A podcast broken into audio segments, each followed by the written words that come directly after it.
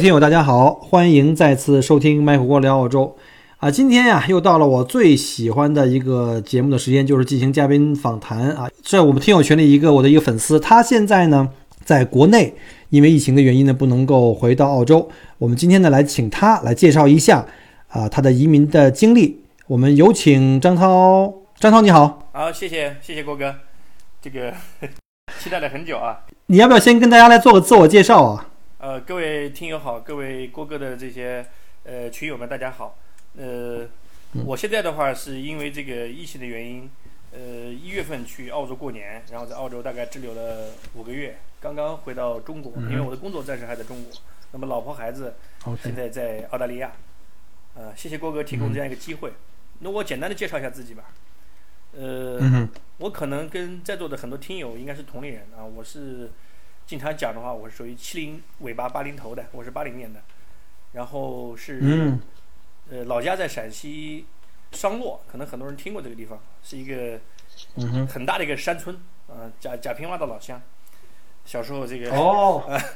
属于大山里面，然后可能跟呃很多贫穷的孩子一样吧，那我们也是小时候特别穷，然后家里面弟兄比较多，我有三个弟弟，家庭环境相对来说比较复杂一些，然后一步一步。呃，通过这个高考啊，然后上了这个大学，然后毕业之后的话，这个去了这个通信行业、IT 行业，跟郭哥是同行啊。哎，你在哪个学校念的书啊？没准你这里的听友里有好多是你的我在校友。武汉，武汉理工大学。嗯。啊。OK。啊，这个是我是我是我的母校。这个毕业之后的话，就是因为一些这个这个自己的一些。这个职业生涯吧，就是也是很懵懂的，然后进了这个华为这个这个体系，呃，通过了这个十十年的打拼吧，呃，我是零三年毕业的啊，非典那一年毕业的，然后在华为干了十年，差不多干到一二年年底离开的，出去创业，呃，这是工作的一个简单的历程，呃，那么后来的话就是说，当年创业的话是因为有几个事情触动了我，一个是几个弟弟，三个弟弟都供出来，然后毕业了。呃，都有自己的这个工作啊方向，然后包括那一年的话，我有了自己的孩子，那我当时就在思考一个问题：虽然我当时工作是在深圳，但是我一直是在全国跑。大家都知道，华为行业这个这个出差啊频率非常高，几乎是可能最夸张的时候，一个星期要跑六七个省。那个时候，啊，当时在华为大学每天要飞，对，做这个呃人才培养啊这这一块儿，就整个做这个产教融合领域这一块儿。那么后来。一二年这个小孩出生，当时其实就在思考一个问题，就是我要的到底是什么？啊，在思考这个这个这这个这个问题，因为很多人可能成长的经历跟我都比较类似，呃，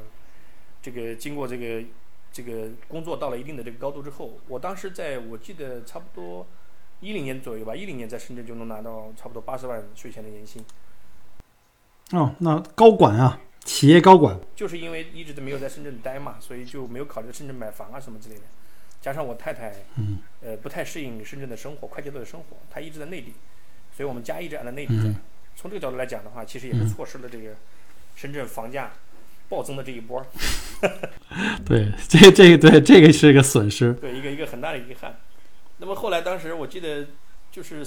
当时辞职之前吧，就是一直在思考这个问题，就是我要的到底是什么，在想。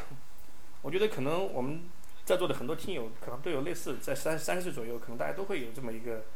呃一个一个阶段吧。我一直认为，就是说从毕业到三十岁之间，叫后大学时代，是一个人非常重要的一个时间时间段，六七年。你这段时间，其实你要不停的在学习，然后在企业里不停的去积累。对，没错。然后三十岁左右，你的职位是其实决定了你一生的高度。啊，这是从职场的发展的话，我我觉得是这么认为的。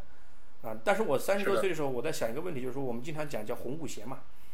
就是说进入这个 IT 行业，基本上就是相当于穿着红舞鞋在舞台上跳舞，停不下来。啊，那我们身边的话也是受到很多人的影响，就是说你可能要，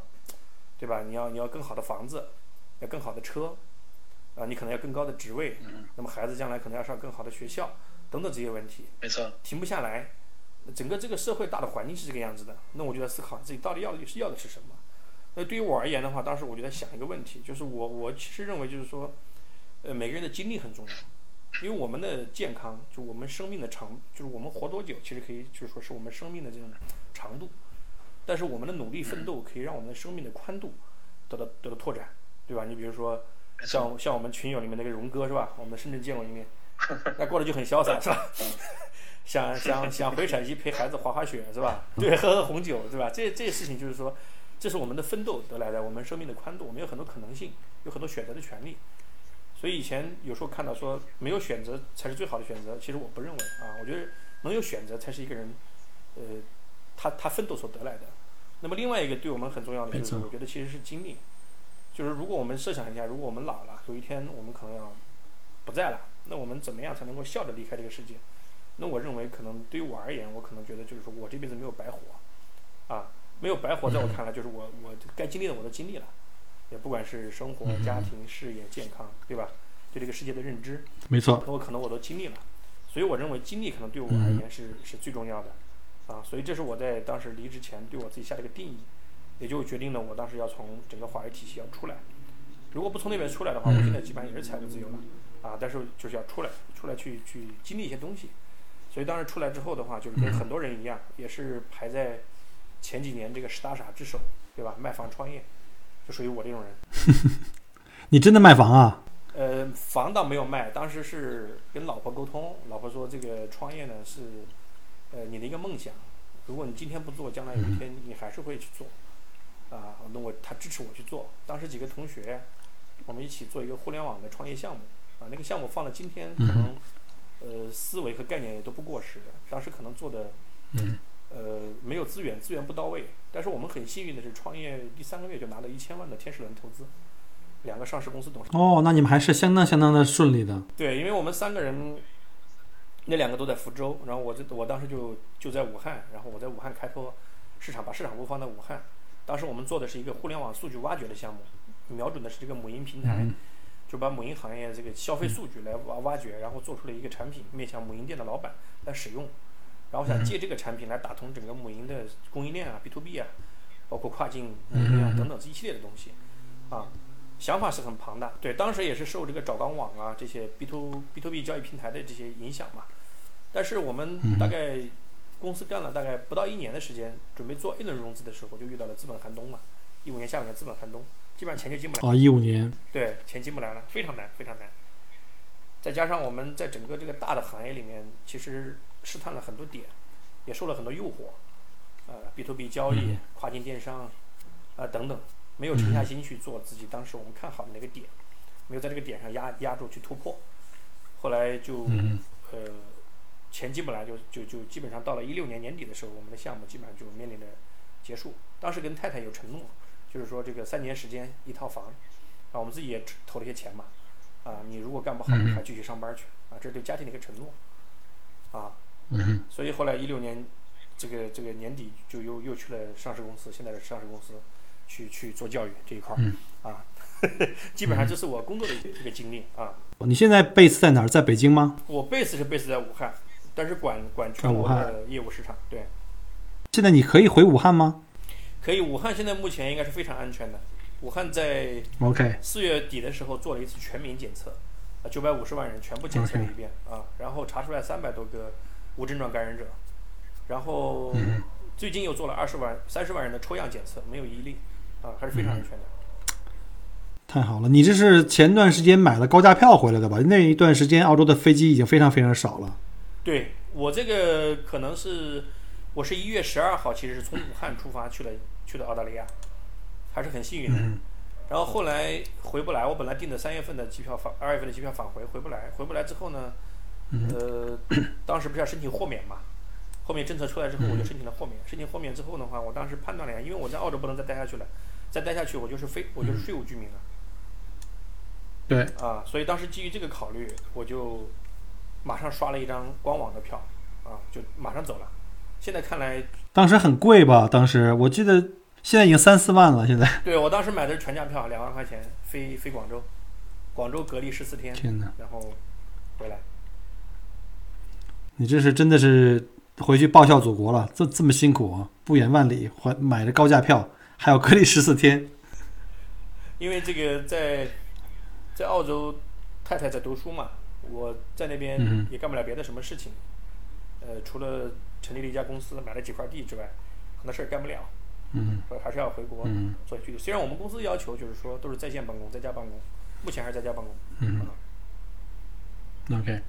呃，其实说到你的这个整个经历，其实我们在七十年代或者是应该是七五年，甚至以后一直到八五年期间，大部分的就是我们这些大学毕业，尤其是做 IT 行业的人，其实都很像，有很多地方都很像，要么去一个外企啊，要不去国内企业或者自己创业的。而而且呢，在这个整个这个同龄人里边，我觉得你应该是算是非常成功的一类，对吧？自己创过业，也在大企业里做过，非常成功，而且收入也就非常非常高。那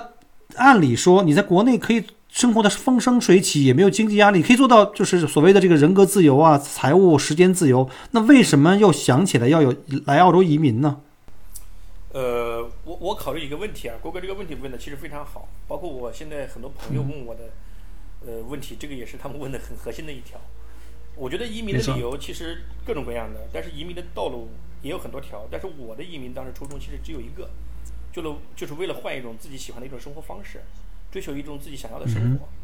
呃很多人就会问说，你自己想要的生活到底是什么？我相信很多人呃不太会去想这个问题。在一直在这个这个大大的这种浪潮当中被往前推。那我其实我工作的前十年，基本上也是这个也这个也是这个状态。我觉得您刚讲的非常好。我觉得移民在我看来，基本上分成好几波吧。最早的一波是战乱也好，怎么样也好，后来改革开放出去一波也好，对吧？第三波可能是有钱的人出去也好。我觉得我们属于第四波，基本上集中在七五到八五这个阶段。那么大家基本上 IT 背景居多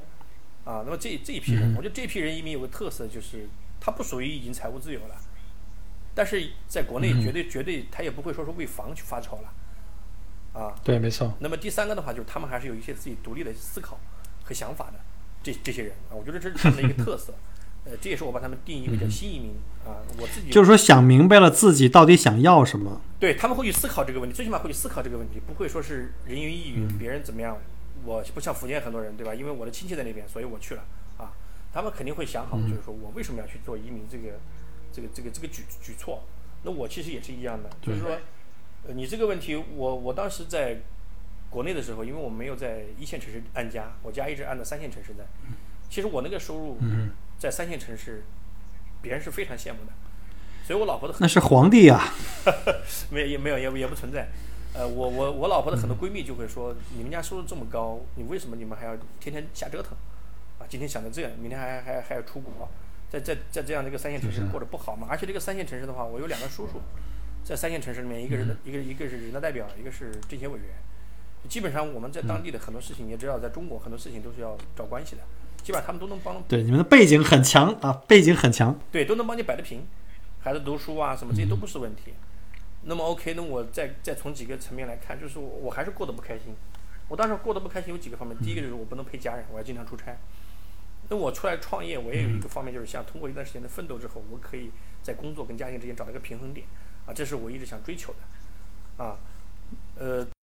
对，结果结果后来我回来这个湖北内地之后呢，我想去创，我想在本地创业之后，我发现我干不下去，啊，因为你学所会的你所会的技能和你达到的高度，想做的事情你不行，你必须要把自己降两到三个维度。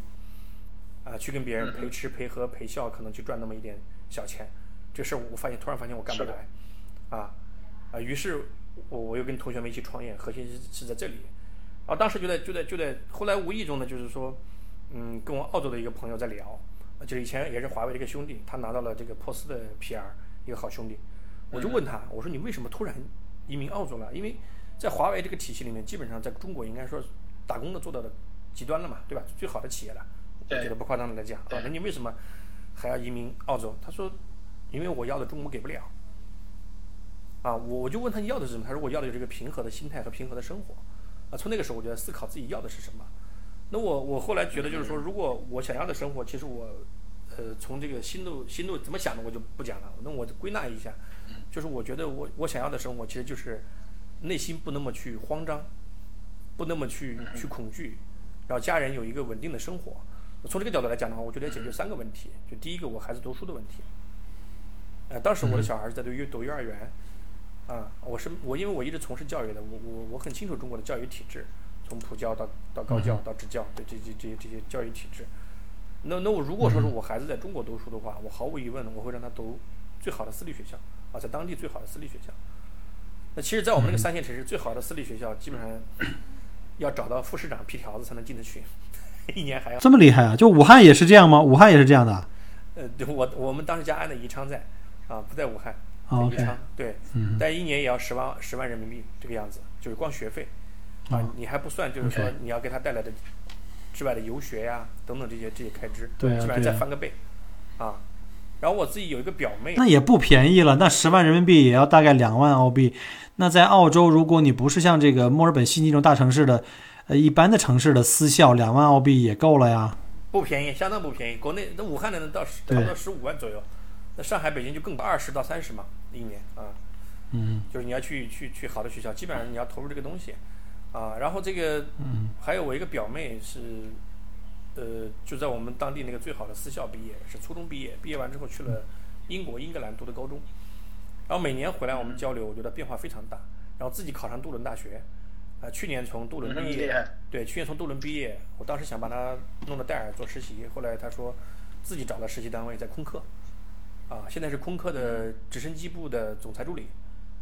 啊，那他他的这个道路就比很多同龄人，我觉得在国内多数同龄人，他起点要高了很多，啊，最关键的是，我觉得他有自己独特的独独立的想法和自己的见解，这个是非常重要的啊。所以我当时就决定，就是说在孩子培养这个层面、教育这个层面，那我是一定要送出去的。啊，那第一个就是说送出去的话，什么时间送出去？那那如果说是大学毕业送出去，那前面，呃，高中毕业送出去，那前面十二年基本上都是在私立学校读，因为我不希望他的天性会被压抑，因为我儿子是个男孩儿，性格非常非常活跃，这个逻辑思维也很强啊，经常会跟老师去提一些问题，让老师没法回答这种。他如果上了小学的话，整个性格肯定会受很大的压抑啊，这是我能看得到的。所以你不希望他在体制内，对吧？尤其是最近时间，这个国内教育的问题有好多新闻爆出来。你知道之前考就是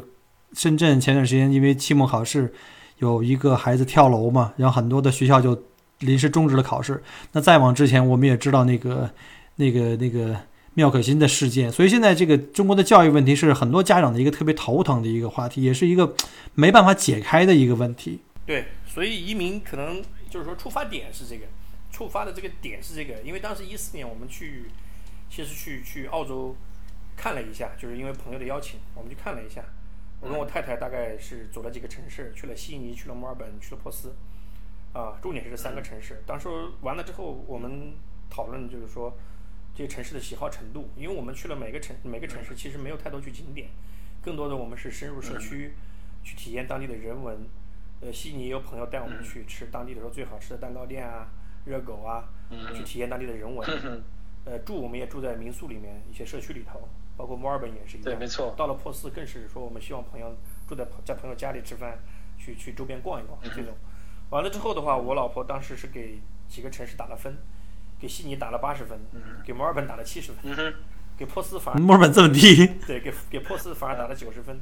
就认为这个 OK，可能是因为我们在国内是生活在三线城市的原因，就觉得呃城市会更安静，呃更对，没错。对更好一些啊。啊，但是后来当时我们其实没有下定决心，我们觉得澳洲可能不太适合挣钱，然后钱可能比较难挣，嗯所以当时没错决定说是这个呃回国之后再奋斗个十几二十年，等老了我们可以养老，把孩子送出来。啊，当时这么个考虑。但是回来之后呢，小孩就上了差不多幼儿园、中班儿，呃，然后老婆身边的很多闺蜜其实比我们孩子要早一些，他们上小学，然后就有家长天天很焦虑，夫妻两个吵架，她的闺蜜跟她诉苦，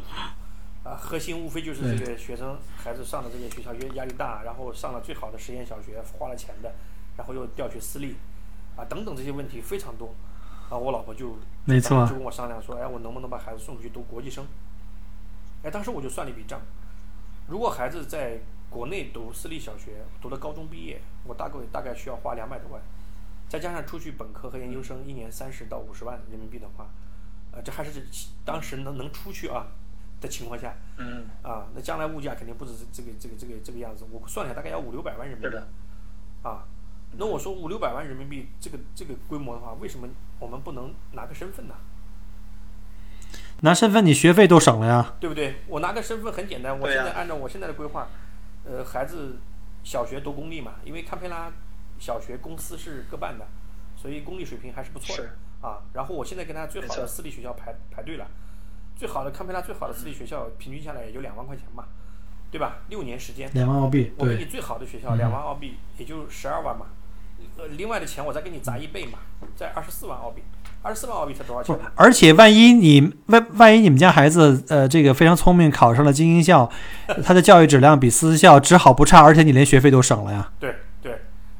所以基于这个考虑，我觉得在教育这一块儿，我应该去去做做这个事情，啊，但是对很多人觉得，呃，很多人觉得说我把孩子送去澳洲了，那中国庞大的增长的市场，你其实错过了。我其实不要这样认为，我不认为澳洲跟中国是非此即彼的关系，我认为西方的教育体制，呃，澳洲最起码澳洲教育体制是比中国要高一个维度的。啊，这这个不怕很多人喷我啊，这是这是我我我我的认知。我认为孩子最理想的是第一个就是说，他要有正确的人生观和价值观，这是我所在乎的和世界观。啊，那么在这个基础上的话，他具备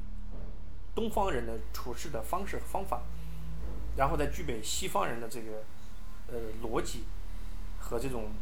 呃清晰的这种思维判断能力，这是我对我孩子将来的一个一个成长的一个方向。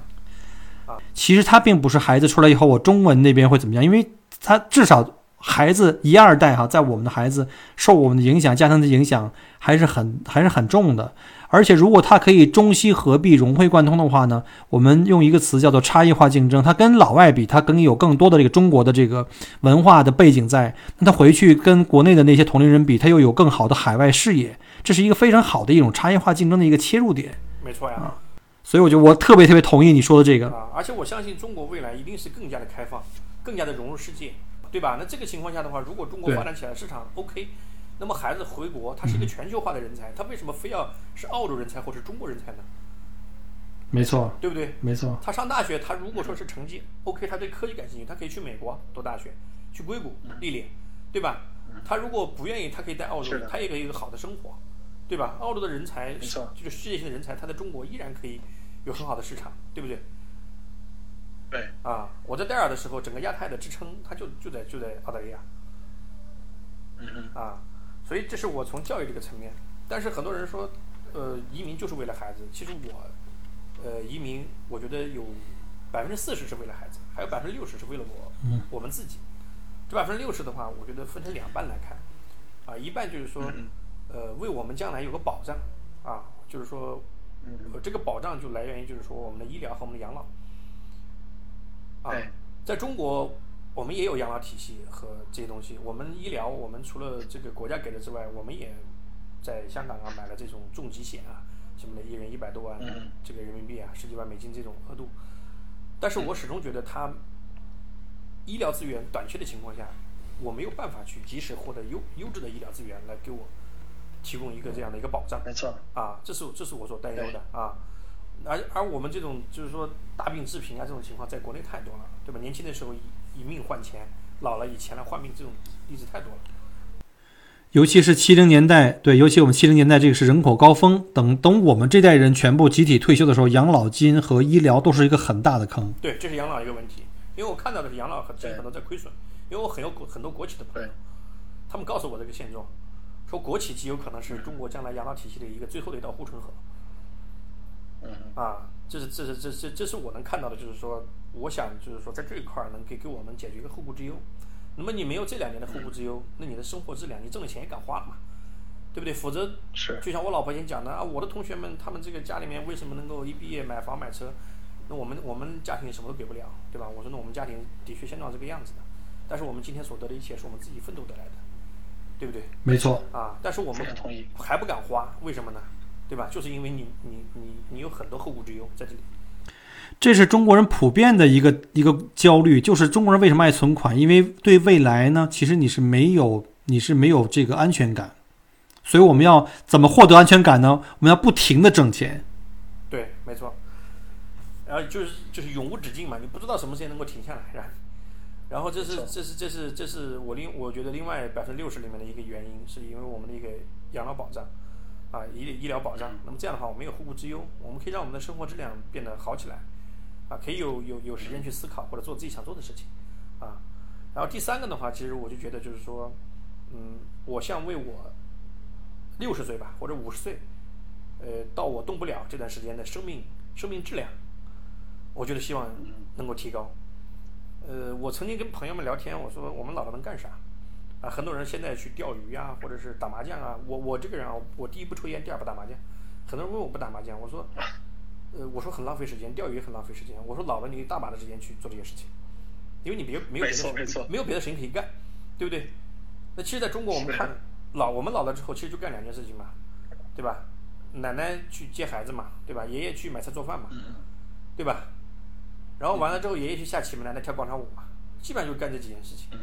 那我不希望我，如果我去了澳洲之后，我看了之后，我不希望我老的生活是这种状态。那我更希望我你肯定不会的，你肯定不会。这边老人都不带孩子，对这边老人都是退休了以后自己住，然后天天到处去玩儿。没错，这就是我想要的生活。啊，因为我我们前面很多年，我是在为了家里的弟弟们，对吧？为了孩子，呃，我不希望我我希望我还有我自己的生活，啊，能够享受世界，来感悟这个世界的生活。所以我把我定义的就是第三块，就是能够让我的老年生活有质量，生命有质量。嗯啊，这是我移民的三个核心的要素吧，应该应该这样来讲啊。所以就有基于这个上述这些原因，你们就开始，你你说你们孩子上那个托儿所那时候听到别人的那时候是一六年，那那你什么时候开始递交这个，就是开始考虑系统性的开始要操作这个呃移民申请啊？差不多有想法是一六年就一决定做，就是一六年开始。一六年当然决定想16年开始做，对。但是我们家这个情况呢，就是我是在一直在外面奔波上班儿，我的职业其实职业经历非常漂亮，但是我一个最大的弊端就是我的英语水平其实很差。没有，我们陕西农村是没有英语老师的那时候。哦，我高中说个不好听的，我大家不怕笑话，我一百五十分高考，一百五十分考到五十三分，我的英语。哦，然后大学勉强过了个还有五十三分的，我我会更积极的看，起码你还有五十三分。我的成绩当时偏科非常非常严重，数理化、语文都非常好，就是英语非常差。大学也仅仅过了个四级。这是环境，这个不怪你，这是环境，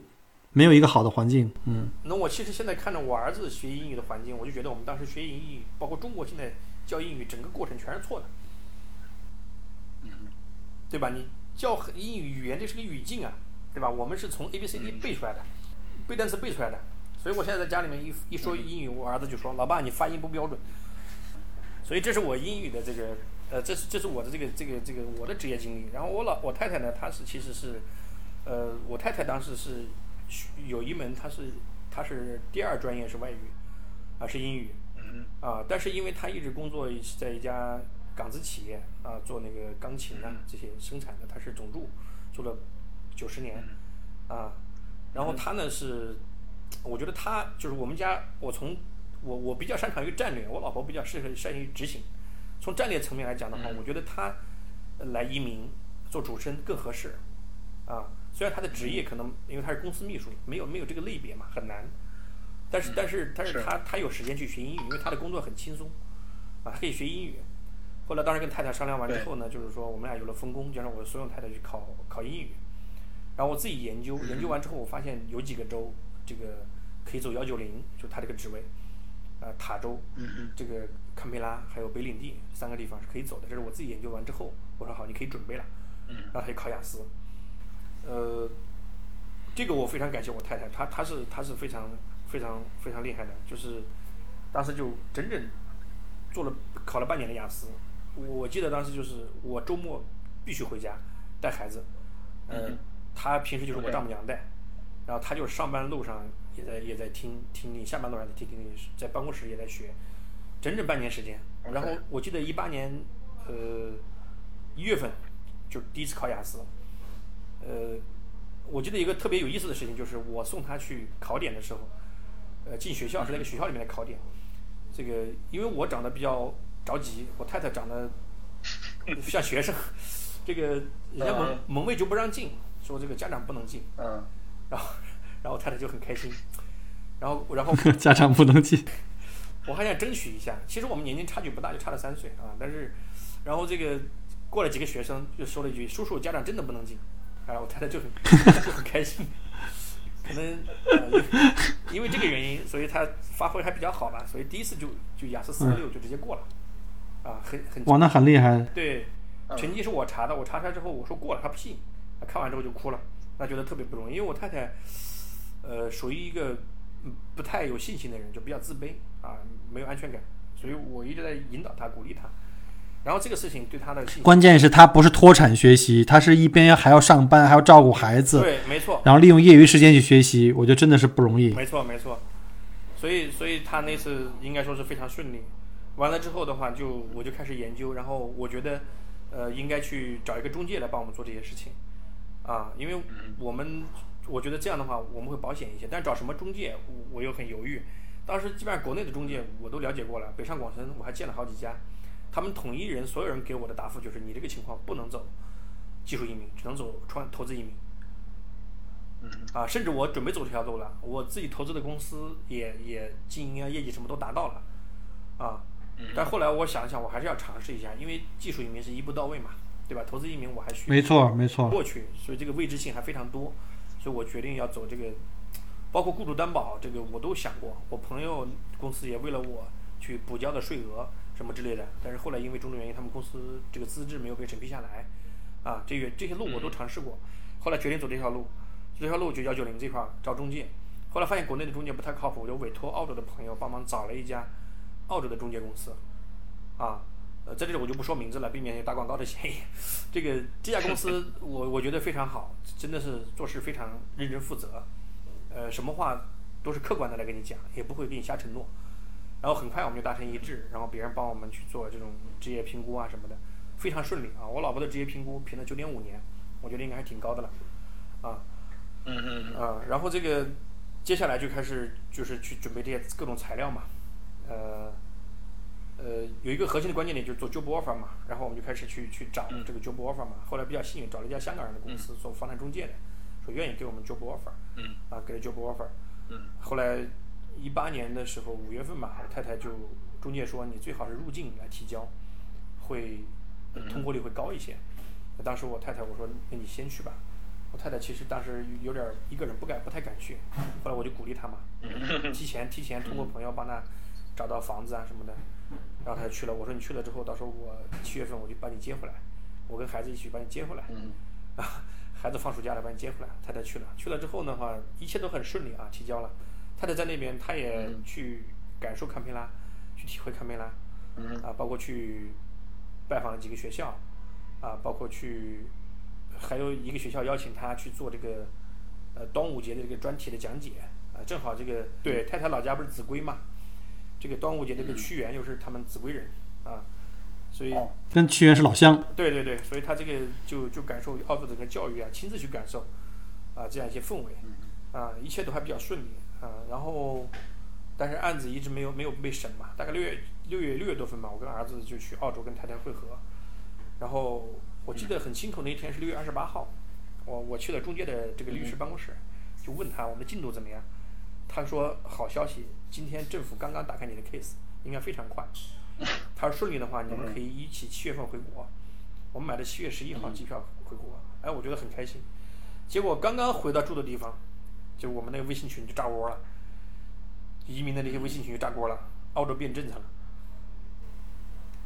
就是一八年的六月六月底七月初，一般政策都是在财年尾或者财年初的时候变政策。对对，一八年六月二十八号，整个澳洲移民局宣布七月一号开始起，移民门槛提高五分。提高五分哦，那好大的。我们正好五十五分嘛，加上这个周担保六十分嘛，卡着现在嘛，提高五分那就那就完了嘛，然后就非常忐忑。后来跟中介聊，中介说那没办法，他们要等政府给个回复。啊，大概率是要补分儿，啊，但是补分儿的话，其他的方面补不了了，对吧？你的这个年龄比补不了嘛，学历补不了嘛，对吧？你的职业评估也是补不了的嘛，你要补你只能是英语方面补嘛。然后后来很忐忑，但是我跟我太太讲，我说我们既然来了嘛，就好好玩一玩，然后就开着租着车去了堪培拉周边，什么酒庄啊，去看鸭嘴树啊，到处去玩儿。对，中间还接到了这个。州政府的电话就要要我们我太太提交在境内的证明，然后说看到我们也入境了，提这个证明，然后我们就补了一些消费记录啊、旅游的照片啊、租房文件啊之类的，然后就没有没有消息了。后来中介说，要不你们就回国，按照你们的计划回国，呃，但是你们开始准备英语。如果雅思你们觉得难，短期内的话，我建议你们考 PTE。啊，当时 PTE，呃，中国人其实很很少有人知道啊，不太熟知。然后澳洲这边还比较火，然后当时就说行，然后就回国了。回国之后，八月初就得到州政府的消息，说给九十天的缓冲期，九十天分数九十天，对哦天啊，九十天分数补就是九十天，如果你这分数赶不来这五分的话，那那就没戏了。就没戏了，所以压力非常大。哇，那这个压力好大啊。我老婆想放弃，真的太她说：“我说这不能放弃到这一步了。”然后我太太开始闭关嘛，把儿子的小床搬到书房。啊，当时已经辞职了嘛，一八年三月份我老婆就辞职了嘛，她她就辞职了，嗯然后就安心的在在书房里面每天，就我特别佩服我太太，就是执行力超强，非常自律。啊我带孩子，然后他就学习，大概学了一个月，然后我带他去广州考点，考了一次，嗯结果回来之后的话没过，其实也就只有两门差那么一点，啊，差那么一点没过。呃，后来回来之后的话，我太太又又又大概封闭了两个星期，然后我又给他约了一次考试，因为 PT 考点它的考试可以可以非常集中，出分非常快，快的话嗯二十四小时就能出分儿，啊，后来我们又去考了一次，然后非常顺利，几乎按照雅思换算将近四个八的成绩。哇，那太这这个从四个六到四个八，这个太这真的是将近四个八，就是大概他很努力。啊，然后就过了。然后我觉得这次对他的信心应该是极大的一个提升和鼓舞。呃，这我觉得他对澳洲去生活，他也不再有太多担忧了。后来嗯我们把 PTE 成绩提上去，第二天，堪培拉就就发了邀请函，就就就邀请我们了。啊，收了邀请函之后，恭喜恭喜！补材料，啊，补材料的话也是我太太在补，她补的非常细致，整个我们材料去公证费用、翻译加公证费用可能就要一一万多块钱，啊，嗯然后也是因为关系认识当地的这个公证公证处的处长，打了个招呼，给打了个两折，这么便宜啊？对，只收了两千块钱，然后还是加急，本来要两个月处理完，一个星期给处理完了，啊，这就是在中国做事情，它有两套规则，一套明规则，一套暗规则。嗯，我们点到为止就好了。到时候那个稍后节目节目结束之后，很多人会跟我要你的微信，怎么办到的？